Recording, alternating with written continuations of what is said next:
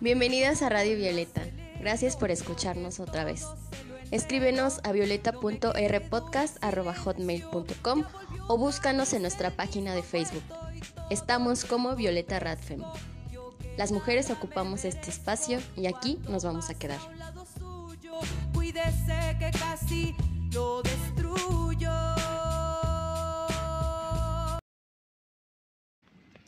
Radio Violeta, segunda temporada. Quédate con nosotras.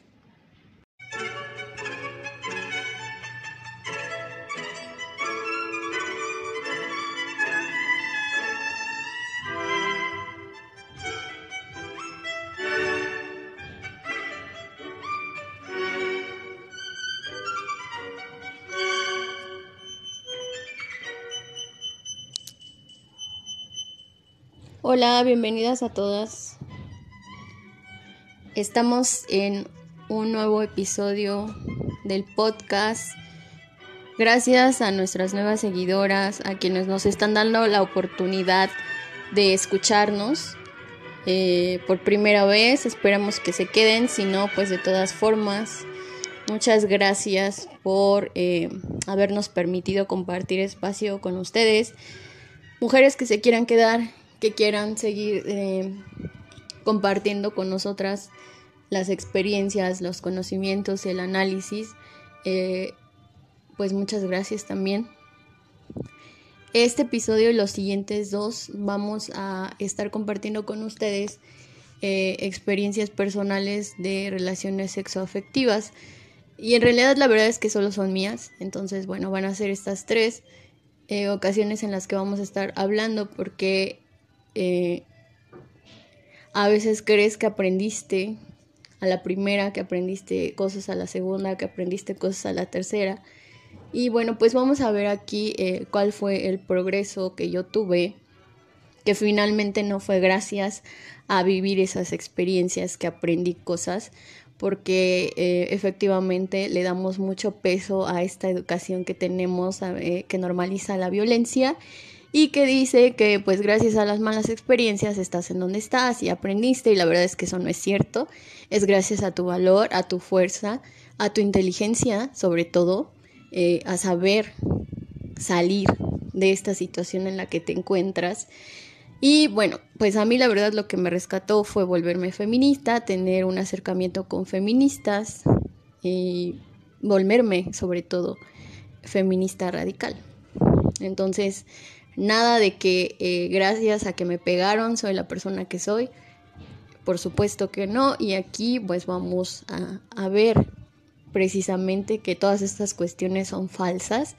Hacer un análisis más profundo de las experiencias en relaciones heterosexuales, eh, sexoafectivas que están basadas principalmente en el amor romántico. Yo creía que no eh, era una romántica, pero pues a estas alturas de mi vida me doy cuenta que realmente sí vivía idealizando eh, mis historias de amor, aunque no fueran cursis como lo convencional, eh, de darse rosas o chocolates el 14 de febrero, pues yo sí estaba cayendo en este error fatal que ahora me doy cuenta, eh, pues que en realidad padecí demasiado. Vamos a iniciar entonces, pues a contar la experiencia con el sujeto A y esto es muy interesante porque em, hace muy poco que yo creía que con este vato pues no había sufrido tanto, que él no había sido una mala persona conmigo, que eh, lo único que yo tenía que perdonarle pues era que me hubiese dejado eh, sin ninguna explicación, el vato se desapareció, o sea, me bloqueó de todo y no volvió a hablarme. Entonces, bueno, pues para mí eso se me hacía como la única traición. Sin embargo, eh, recapitulando, me doy cuenta que no era así, que desde el principio todo estuvo mal, que eh, pese a que al iniciar la relación, eh, siendo unos jovenzuelos, entregados completamente a la libertad y a la juventud de la que gozábamos, pues vivíamos como en un éxtasis total en la relación, ¿no? O sea, todo era muy feliz, todo era muy relax, muy chido. Sin embargo, recuerdo claramente que la primera vez que eh, este vato me mostró una clara evidencia de su machismo, en ese momento no lo entendí y hasta apenas lo estoy entendiendo. Eh, una vez que estábamos en su casa íbamos a tener relaciones sexuales eh, y, este güey pues hizo una cara de asco cuando vio específicamente una parte de mi cuerpo. Entonces, en ese momento yo me sentí fea, me sentí asquerosa, indeseable, me sentí poca cosa, me sentí muy triste sobre todo, pues porque yo no le gustaba, ¿no? Como, como yo era. Y esto, eh, pues para mí fue un golpe muy duro. Cuando él hizo esta cara de asco, pues eh, no recuerdo bien exactamente, pero no hicimos ya nada, o sea, nos empezamos a vestir porque él se levantó, dijo que mejor ya nos teníamos que ir, nos fuimos y cuando íbamos en el transporte público, pues obviamente yo iba callada, no decía nada, iba muy, muy, muy enojada. Y recuerdo también que no tenía el valor ni la capacidad de decirle cómo me sentía. En ningún momento em, sentí la fuerza necesaria para decirle, oye, güey, o sea, ¿por qué me ves así? Yo soy tu pareja y pues no merezco que me trates de esa manera. Sin en cambio no lo hice, dejé las cosas pasar y este güey, que me imagino muchas de ustedes les ha pasado también, eh, empieza a asumir que mi enojo es porque pasó una mosca, eh, que estoy enojada porque quiero, porque se me ocurrió, porque quiero armar pleito, porque quiero armar pedo por todas y como nos dicen. Y en realidad es que yo iba enojada por esto. Entonces este vato asumiéndose como em, el inocente, el buena onda, eh, pues dice, yo ahora por qué estás enojada? ¿Qué te hice? Entonces yo así de, es neta, o sea, no sabe.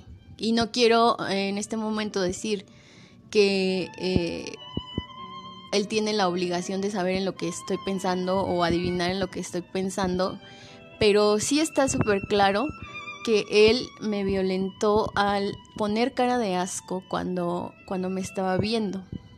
Entonces, bueno, esto por supuesto que es una actitud misógina y machista porque ninguna de nuestras partes de nuestro cuerpo deben de ser como lo dice el porno, como lo dice la televisión, como lo dicen las películas, como lo dice casi la mayoría de personas en el mundo, que debemos estar eh, con las axilas que desmanchadas, con la vulva desmanchada, eh, que debemos de eh, depilarnos de pies a cabeza, que debemos oler rico las 24 horas del día, o sea, no, eso no, no es posible, eso no es real. Entonces, he ahí donde estaba la violencia de este vato, viéndome con asco, rechazándome por eso, y eh, yo tener que vivir con esta situación eh, en la que después cada que deberíamos o cada que queríamos tener relaciones sexuales, yo me sentía eh, asquerosa, o sea, sentía casi casi que él me estaba haciendo un favor porque yo daba asco y, y él me hacía pues el favorcito, ¿no? Entonces vivir en una relación tantos años con un vato que me trataba así, que me hacía sentir mal con mi propio cuerpo, eh, de yo estar teniendo relaciones con una persona que me gustaba y que consideraba que amaba, pero que también sabía que yo le causaba asco. O sea, es, es fuerte. Y esta cosa tan pequeñita, hasta apenas hoy, no tiene mucho tiempo, no tiene muchos meses, eh, estoy eh, procesando, ¿no? ¿Cómo realmente fue? Y el vato como que desde ahí en ese momento dijo, no, pues esta se enoja por todo, está loca. En realidad también era parte de mi incapacidad de, eh, de, mostrarle o de comunicarle mi malestar. Y también es, está esta otra situación de que eh, aunque tú lo digas, te dicen que eres una ridícula, que eres una loca, que eres una exagerada, que no es cierto. Y entonces he ahí porque te callas, por no sentirte ridícula por no sentirte eh, neurótica, histérica, todas estas palabras eh, que generalizan y que disminuyen o minimizan la violencia que ellos están ejerciendo con nosotros. Total de que eh, después de eso, pues la relación siguió igual, este rechazo y estas constantes minimizaciones de lo que yo era eran evidentes. Ahora sé que no estaba loca, que él me hace sentir menos, que él me hacía sentir que yo no valía nada, que eh, me estaba haciendo un favor y que se avergonzaba de mí, se avergonzaba de estar conmigo. Entonces, bueno, pues todo esto fue constante. Sutil, pero constante. Así pasó hasta que entramos a la universidad, eh, nos empezamos a, ver menos porque pues él eh, se quedó eh, en la escuela que él quería, yo en la que yo quería, no éramos dependientes en nuestras decisiones, pero pues sí teníamos otro tipo de, dependencia, al menos yo, ¿no? Entonces me di cuenta pues que se empezaba mucho a escribir con una chica, Después una amiga mía me dijo que los había visto juntos y que pues era notorio que ella eh, sentía mucha atracción por, por, por este vato, ¿no? Que era mi pareja en ese momento. Entonces, bueno, yo a partir de ahí me quedé con esa idea de que había algo entre ellos, no precisamente que eh, estaban teniendo algo carnal, sino para mí era suficiente con saber que sentían atracción o que uno de los dos sentía atracción y, con esto me quedé todo el tiempo. Em, la comunicación entre ellos era tan constante que una vez igual teniendo relaciones sexuales con él, eh, él no paró, pero le contestó el teléfono. A partir de aquí pues sí hubo una serie de conflictos con respecto a esta chica porque me di cuenta que eh, realmente él no quería que yo sintiera celos. Él disfrutaba verme enojada por eh, intentar darme celos, pero a mí no me enojaba eso. Realmente a mí lo que me estaba volviendo loca pues eran sus constantes acusaciones de que yo me sentía celosa de ella y no era verdad. O sea, nunca hice nada eh, que implicara o que eh, indirectamente le sugiriera a él que yo era celosa, no le prohibí verla, no le prohibí hablarle, no estalqué a la morra ni la anduve terroreando por mensajes, o sea, nada de eso sucedió todo este show era armado en su cabeza de que el vato se super eh, inflaba el ego porque pues esta morrita quería con él y tenía novia y ya se sentía el super soñado, ¿no? Típico de eh, vato con complejo de macho alfa. Y la verdad es que no sucedía así. Entonces, bueno, pues de ahí se fueron eh, desarrollando también estas acusaciones que no solamente él se imaginaba en su cabecita, sino que eh, quería más y se lo comunicaba a sus amigos. Y entonces entre sus amigos y mis propias amigas, pues yo era una loca celosa, ¿no? Eh, y no me daba cuenta de que eso era muy grave. Yo nunca hice nada para que él pensara que yo era una vieja celosa. Entonces, bueno, pues estaban todas estas cuestiones alrededor de este vato que todas las personas que pudieron haberlo conocido, pues no se imaginaría, ¿no? Porque pues el vato se ve que no rompe ni un plato, pero rompe la vajilla entera, como dice mi mamá. Así pasó el tiempo y bueno, cuando entramos a la universidad, pues eh, se agudizó todo el problema con este güey. Mm, sucedió en una ocasión que eh, yo estuve, o más bien los dos estábamos asustados porque creí que estaba embarazada porque tenía un retraso. Cuando finalmente eh, logré menstruar, pues se lo comuniqué. Y entonces no me creyó. Y al rato me hablaba eh, una amiga, que yo decía que era mi mejor amiga, pero en realidad nunca fue mi amiga. Em, me dice, oye, es que eh, este güey está bien preocupado porque dice que no te cree, pero pues a mí sí puedes contarme la verdad y yo les estoy diciendo la verdad. Y la verdad me dio mucho enojo, me dio mucha rabia de eh, que me tuvieran en, ese concepto, que, o sea, me inventaran esas cosas, que em, estuvieran constantemente violentándome de esa manera, cuando yo lo único que estaba haciendo pues era ser sincera con ellos y no, no me creían. Entonces yo dije, bueno, Ok, entonces eh, pues háganse su telenovela ustedes, a mí ya no me digan nada, yo ya les dije la verdad. Sucedió que tiempo después quedé realmente embarazada y ahí fue como todo el asunto más fuerte que viví con este vato.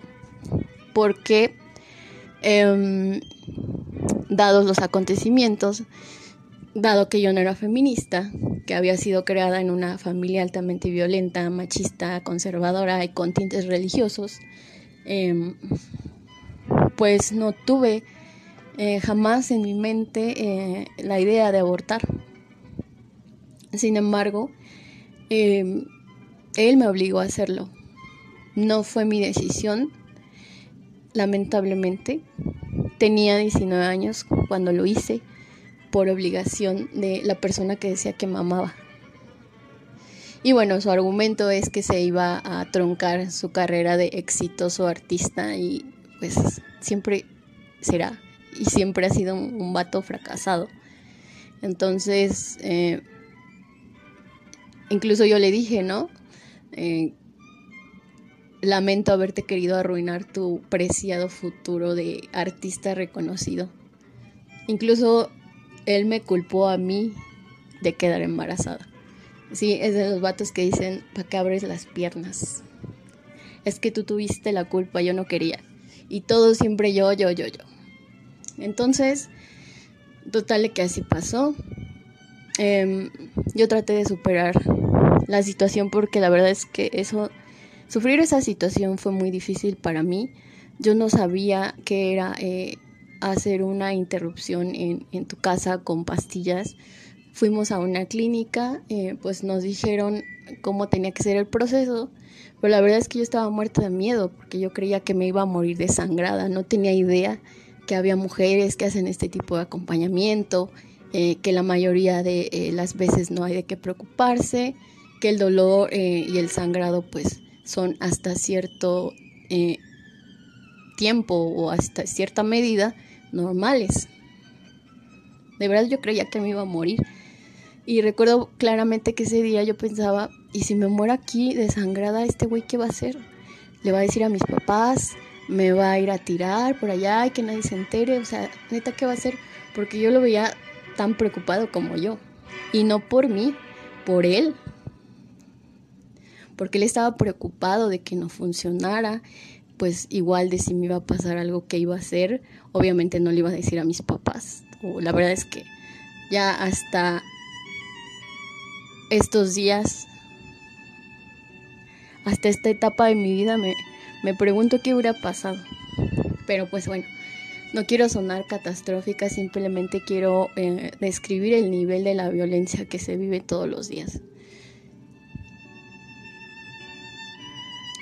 Pasó esto, eh, a la semana yo tenía cita, en el ginecólogo me iban a revisar pues para ver si había salido todo el producto y bueno, quienes han pasado por este difícil y traumático proceso eh, saben a lo que me refiero, no es algo fácil, no es un deporte. Le dije que tenía que acompañarme, eh, me dijo que sí, al otro día llegó borracho, yo tenía la cita a las 9 de la mañana y él llegó borracho.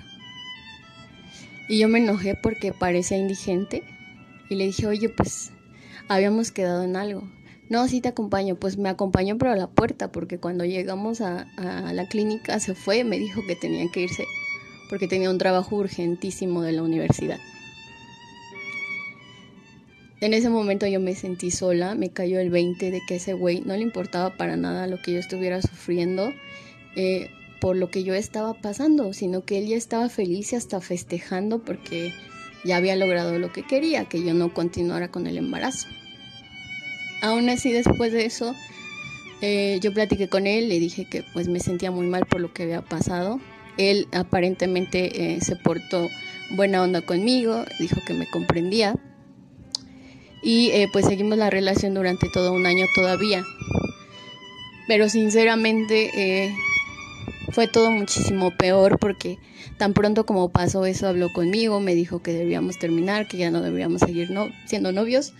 Pero él seguía buscándome para tener relaciones sexuales, seguía buscándome para sacarme dinero, porque es de esos vatos que nunca te dan ni un peso para nada. O sea, yo le compraba todo, le invitaba a los pasajes, cuando salíamos, yo era la que compraba todo porque yo siempre he trabajado. Y este vato pues era de esos eh, típicos bohemios intelectuales vagabundos eh, que no dan una en la escuela. Y pues yo era la, la morrita que tenía la oportunidad de andar con un intelectual como ellos. Y, y pues tenía que pagarles, ¿no? Porque me hicieran el favor. Entonces, pues así viví esta relación.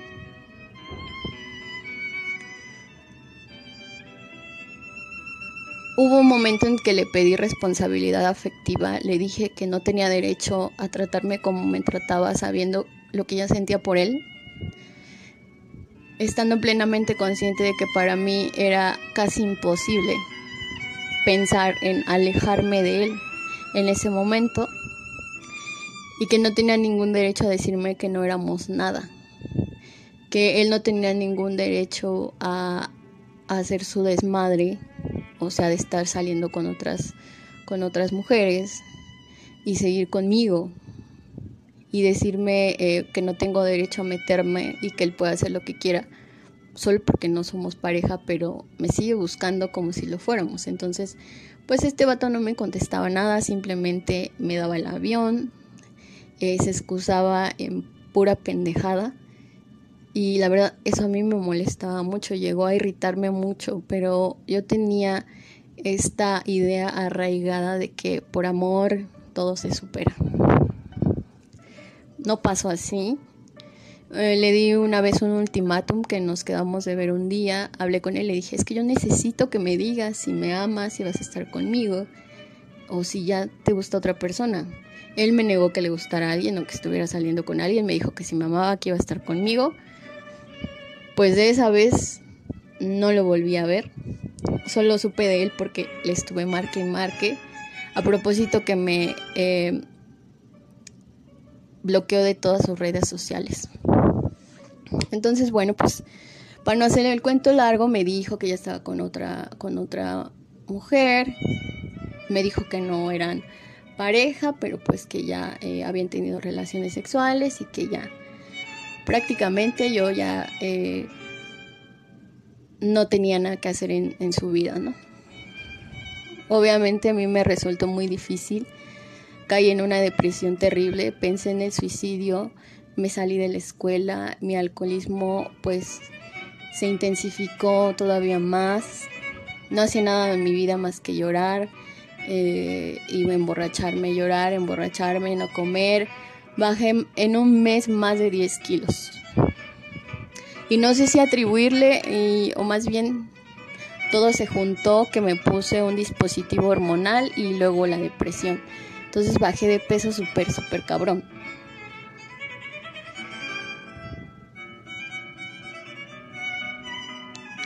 Cuando iba a la escuela, recuerdo claramente estar en el transporte y sentirme ahogada, asfixiada. No me podía aguantar las ganas de llorar. Sentía una necesidad inmensa de salir de ahí, de irme a mi casa, de no estar en este planeta Tierra, de no estar en mí. No sabía lo que me estaba pasando. Llegaba a la puerta de la escuela y me regresaba a mi casa y me regresaba llorando. Entonces pues yo decidí dejar de ir ese semestre, lo perdí, obviamente, reprobé todas las materias. Y pues el otro, súper a gusto, ¿no? O sea, si te vi ni me acuerdo. Jamás se acercó a mí para decirme si me encontraba bien. Pues porque iba a hacerlo, ¿no? Pues ese es pedo de nosotras. Porque las locas somos nosotras. Dije entonces, bueno, eh, toqué fondo. Para mí eso fue tocar fondo. Eh, haber dejado la escuela porque mi alcoholismo ya no me permitía nada. Y me refugié en la lectura completamente. Mi terapia fue irme todo un año a, la biblioteca desde que la abrían hasta que le cerraban. Y un determinante fundamental para mí y que en ese momento fue la mejor decisión de mi vida fue dejar el alcohol porque era un depresivo, un depresor. Y la verdad es que eso contribuyó mucho. Yo no sé de dónde saqué la fuerza, la verdad. Ahora sé que era parte de mis propias capacidades, de mi propia inteligencia. Y no lo reconocía en ese momento, pero ahora, ahora estoy plenamente consciente de que pues fue gracias a, a mí que pude salir de eso.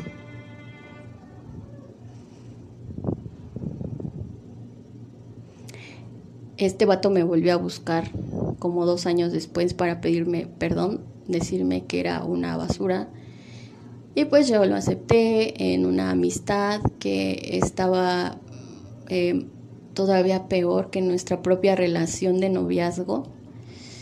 Y acabó muy mal, la verdad. Y entonces yo ahí decidí ya no, ya no volver a, acceder a tener algo con este güey eh, no precisamente por hacer conciencia de las violencias machistas, sino porque de verdad me sentía muy mal y pude reconocer sus verdaderas intenciones. Me di cuenta perfectamente que ese perdón eh, y las disculpas que él quería pedirme pues eran falsas, su arrepentimiento no era real y seguía siendo el mismo vato que yo conocí, o sea, no había cambiado para nada.